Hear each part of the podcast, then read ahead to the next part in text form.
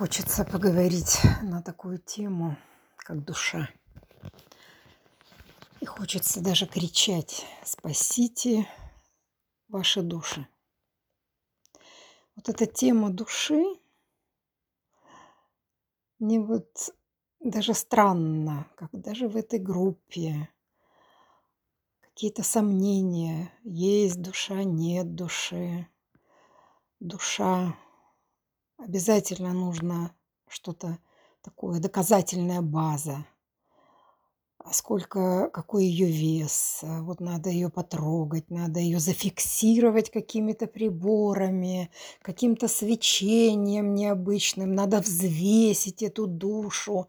Вот после смерти там какое-то облачко, кто-то сфотографировал, как-то ее там ухватили с очком, эту душу где-то, вот она там проявилась в материальном плане. Это вообще так смешно все слышать. Просто смешно. Если душу вынимают из человека, что остается? Остается неодушевленный предмет. Это труп. еще есть какие-то сомнения, есть ли душа, Просто смешно. И вот э, в течение моего обучения, когда мне уже дали наставников от высшего плана, мне все время идет вот эта тема души. Мне показали клинику для души. Что это такое? Мне показывают состояние, в котором находится душа. Что это за состояние? Душа над пропастью. Душа в подвале замурована. Душа загнанная в угол. И что она при этом чувствует? Душа заблудилась в лабиринте. Душа испугалась. Душа в цепях, с камнем на шее. Под могильной плитой, когда человек не хочет жить. Вот, допустим, у него какая-то потеря, и он, я не хочу жить. То есть он положил на свою душу могильную плиту. Что она при этом чувствует, душа, в таком состоянии? Душа в черноте, душа, выгнанная из своего храма человеческого тела. Вот она сидит на крылечке и плачет, потому что ее выгнали, потому что человек, вот это э, физическое тело живет своей жизнью. Не как храм, для души, а живет по своим законам, своим там типа умом, своими там типа силами, все там я такой умняшка, я вот это вот все я сделал, я придумал, э, мои планы, мои прогнозы, мои там э, подвиги и т.д. и т.п. мои достижения. Я вот на все это смотрю это так смешно. Это так смешно. Если не сказать, что страшно. И вот сейчас то, что мы видим вокруг, это уже не колокольчики, это уже не колокол, это просто набат. Набат, спасите ваши души, спасите. Мне приходилось по долгу вот э, как бы своей деятельности бывать и в психоневрологических диспансерах детских. Это так страшно. Это так страшно, когда ребенок, ну, что называется, не в себе душевно больной. И вот этот диспансер, что это такое диспансер? Это что, думаете, лечится? Там лечат? когда ребенка, ну вот, закрывают за стекло, и он там просто бьется об стены, когда его пристегивают а, прямо ремнями к кровати, потому что ну, он просто буйный. Он может напасть, он может там кого-то расцарапать, э, что-то порвать, разбить и так далее. Когда он скрюченный, там непонятно какой. Это, это, это страшно. Я потом, наверное, неделю спать не могла после вот увиденного. Что такое душевная боль? Что такое душевно больной человек? И что у нас есть методики лечения? Это могут вылечить врачи, это могут вылечить какие-то лекарства. Нет, нет, никогда. И мне показали эти состояния. Просто я вот э, дали мне эти понимания, эти эмоции, что чувствует душа, загнанная в угол. Вот она в угол загнана. Может физическое тело ее оттуда вывести. Это вот люди, которые э, суицидники, которые готовы покончить жизнь самоубийством. Да, их там один раз вытащили, допустим, таблеток напилась, там откачали. Другой раз там э, не разбилась, э, допустим, а только чуть-чуть там покалечилась. Потом, что это, вот состояние души уходит? Нет, они к самоубийству идут опять, опять и опять и опять. Почему? Кто это может вылечить? Кто? Врачи, лекарства. Сам человек выйти из этого состояния нет. Категорически нет, нет и нет. Это могут сделать только высшие. Мне показали клинику, когда принимают те души, которые вот сейчас развоплощаются. Это, знаете, это как госпиталь военный.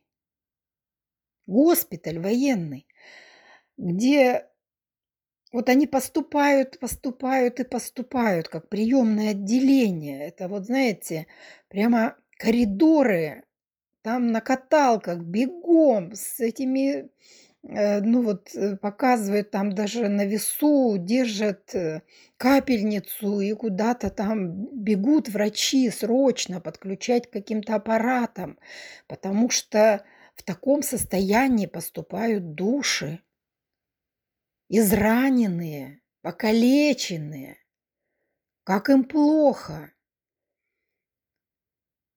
и потом показывают э, реанимационные палаты, куда их помещают. Они подключены там к системам жизнеобеспечения, как их спасают. Их спасают, потому что они просто вот как приходят, как из зоны боевых действий, они приходят с земли. Это жуть просто, просто жуть. Это какая-то э, какая-то вот э, война против душ, понимаете? Война против души. Души являются жертвами военных действий на земле, не подозревая. Люди даже не подозревают, что они творят с душами. Не подозревают даже. И показали состояние отца. Все души, все души, абсолютно все, это дети Отца Небесного. Все. И мы все братья и сестры. Все. Мы родные. Независимо от того, в какой стране кто живет. Независимо от того, а, какого, какого вероисповедания человек. Независимо от того, мужчина он или женщина. Даже гендер, который там сейчас, что творят, да, вот, с, с неким непонятным, то ли мужчина, то ли женщина. Все, у всех есть душа, у всех. Мы все братья и сестры. Но мы поделили, вот тут все поделили на страны, на языки. Думаем, что миром правят политики. Мы думаем, что миром правит какое-то там, э, вот э, говорят, что какое-то мировое правительство, там какие-то масоны, что-то они там вот делают. Чушь. А что такое коронавирус? Вот коронавирус. Вы посмотрите, как встряхнули землю этим коронавирусом. Вот встряхнули просто. Посидите дома, успокойтесь, не летайте, не носитесь, посидите дома, посмотрите в себя, посмотрите, как вы живете, чем вы живете. Задумайтесь, остановите, людей остановили, остановили. Потому что вот в этой суете что-то все носятся, что-то там зарабатывают, карьеры делают друг с другом там, тусуются, ругаются, какие-то конференции, что-то принимают, какие-то решения там, законы, меняют эти законы, обманывают эти законы, поворачивают, как хотят. Чё-чё? Возня мышиная. Возня мышиная, вот это все.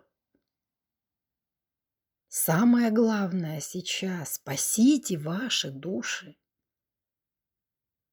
И мне вот показали, сначала мне показали просто вот э, на состояние каких-то людей, которых я не знаю, а, вот э, в этих духовных практиках э, с моими наставниками уже от высших, да, мне давали несколько раз разных наставников, и вот с ними мне давали эти уроки и давали прочувствовать, что это.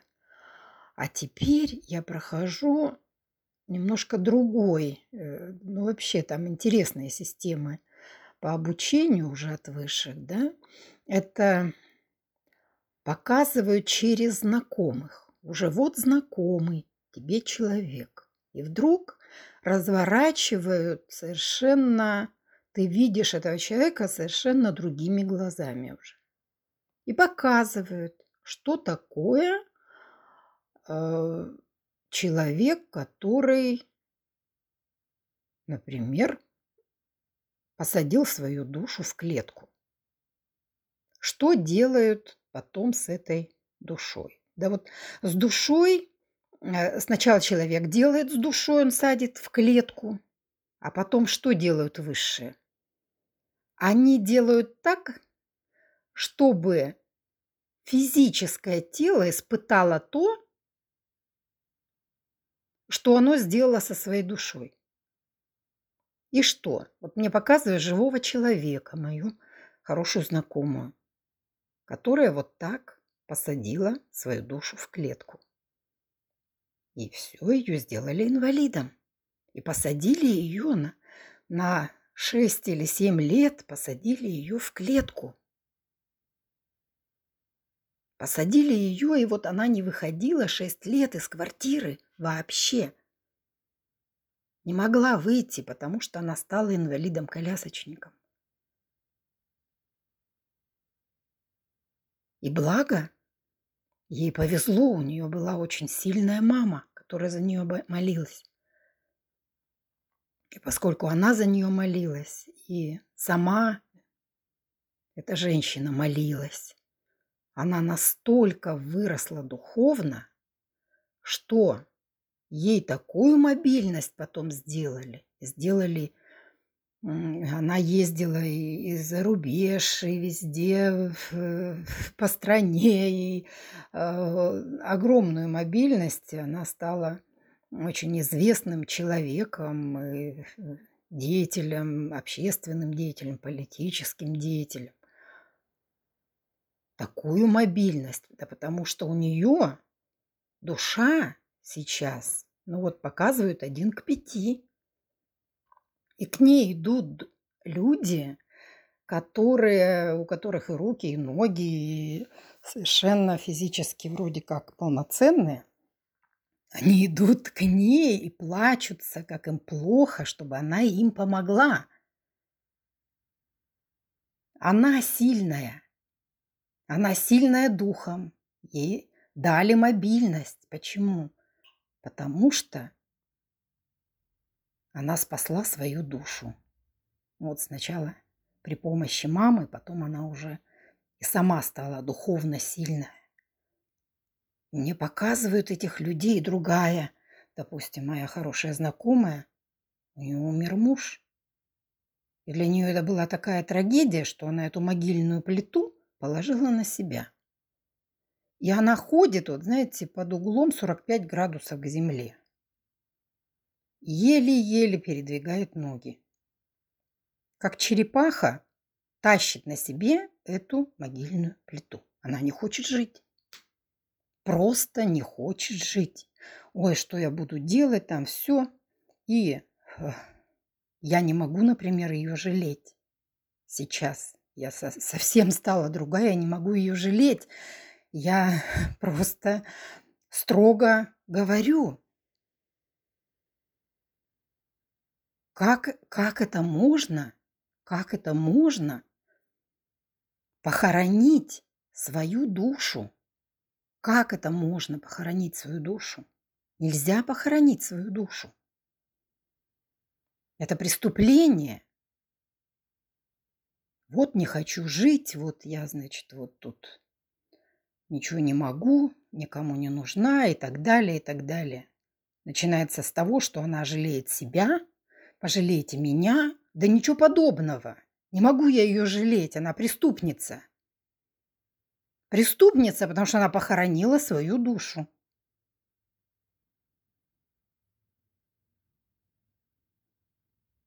А что такое душа? Это жизнь. Жизнь – это энергия жизни. И нам выдают ежедневно зарплату в виде энергии жизни. И эту зарплату, как мы ее тратим, эту зарплату? Как мы тратим? Вот переживалки, сомнения, суета, обиды, страх. И, и вот эта вечная возня, она съедает столько энергии, мы кормим. Кормим кого? Мы кормим черноту. Мы, а, а, она кушает эту жизненную энергию. А что сверху смотрят? Ага, но это фактически ваш бюджет. А что? Бюджет. Допустим, есть бюджет у страны, есть бюджет у города. Бюджет. Если не целевое использование бюджетных средств, как это законом преследуется? Да, преследуется. А космическими законами это тоже преследуется.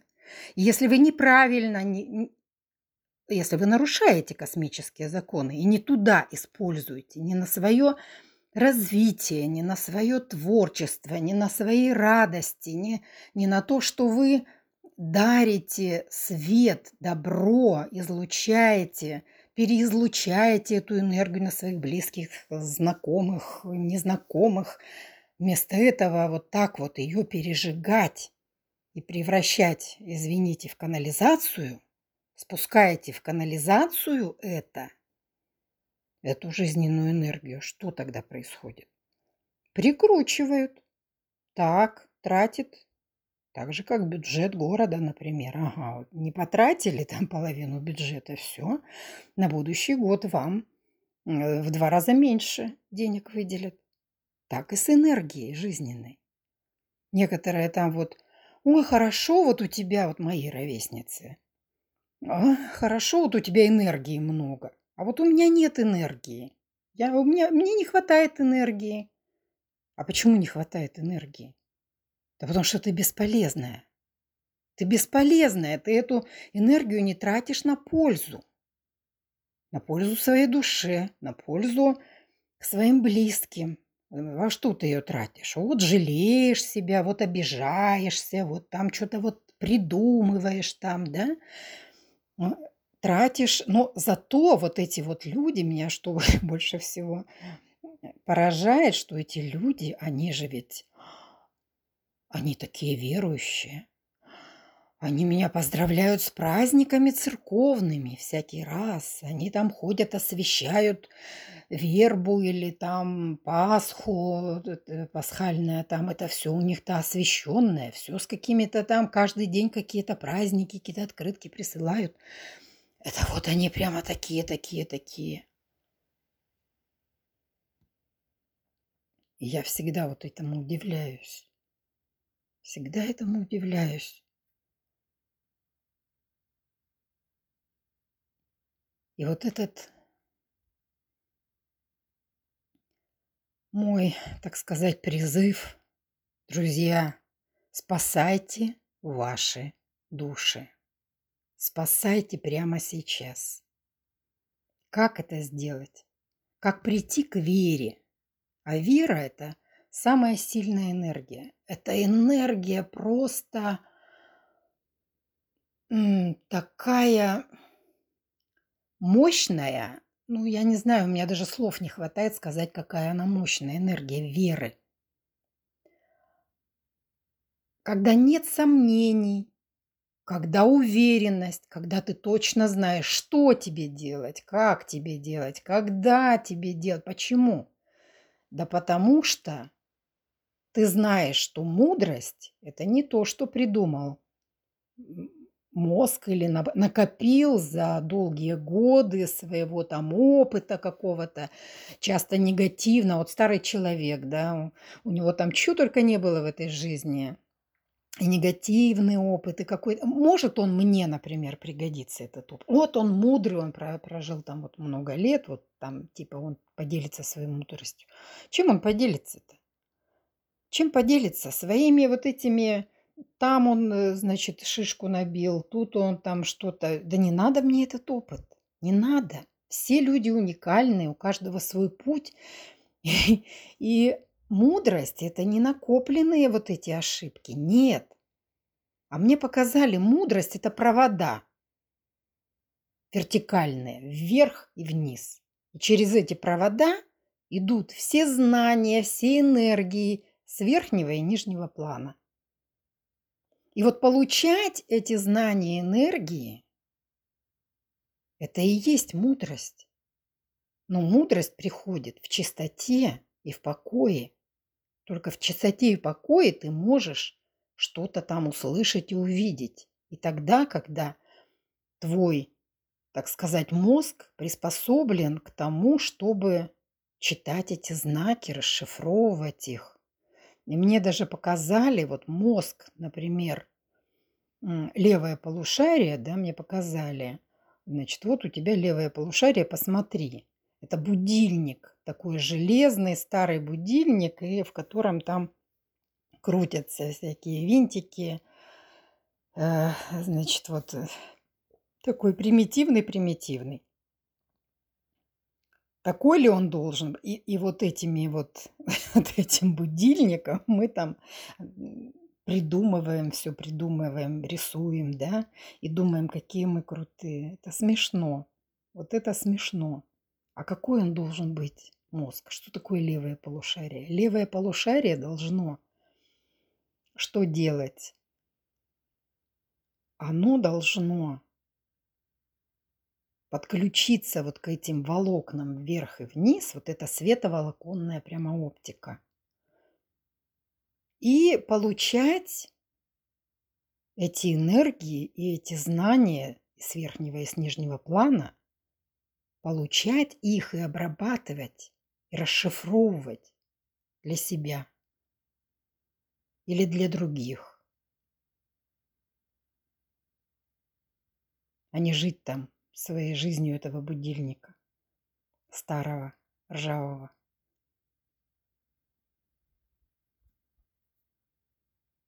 Спасайте ваши души. Срочно. Для этого, вот даже чтобы дойти до веры, какие шаги нужны? Первое – это доверие. Сначала это доверие. Доверие – это от человека к человеку. Доверие, чтобы не было сомнений. Доверие к своей душе. Если она просит, она вас зовет. Ну уже идите туда, куда она зовет. Сначала доверие. И только от доверия можно прийти к вере. Доверие – это сразу делаешь шаг. Делаешь шаг, и самое главное, чтобы была дисциплина. Если уже сказал А, то говори Б, и В, и делай следующие шаги. И нужна дисциплина четкая. Не бросать это на полпути. И не искать потом виноватых, что кто-то виноват. Вот я вроде как начал, но у меня не получилось, потому что кто-то там виноват. Но это путь. И духовная работа, это работа, это труд. Это такой же труд, как умственный, как физический. Это тоже труд.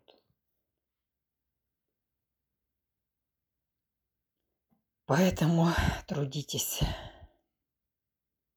и спасайте ваши души. Спасибо за внимание.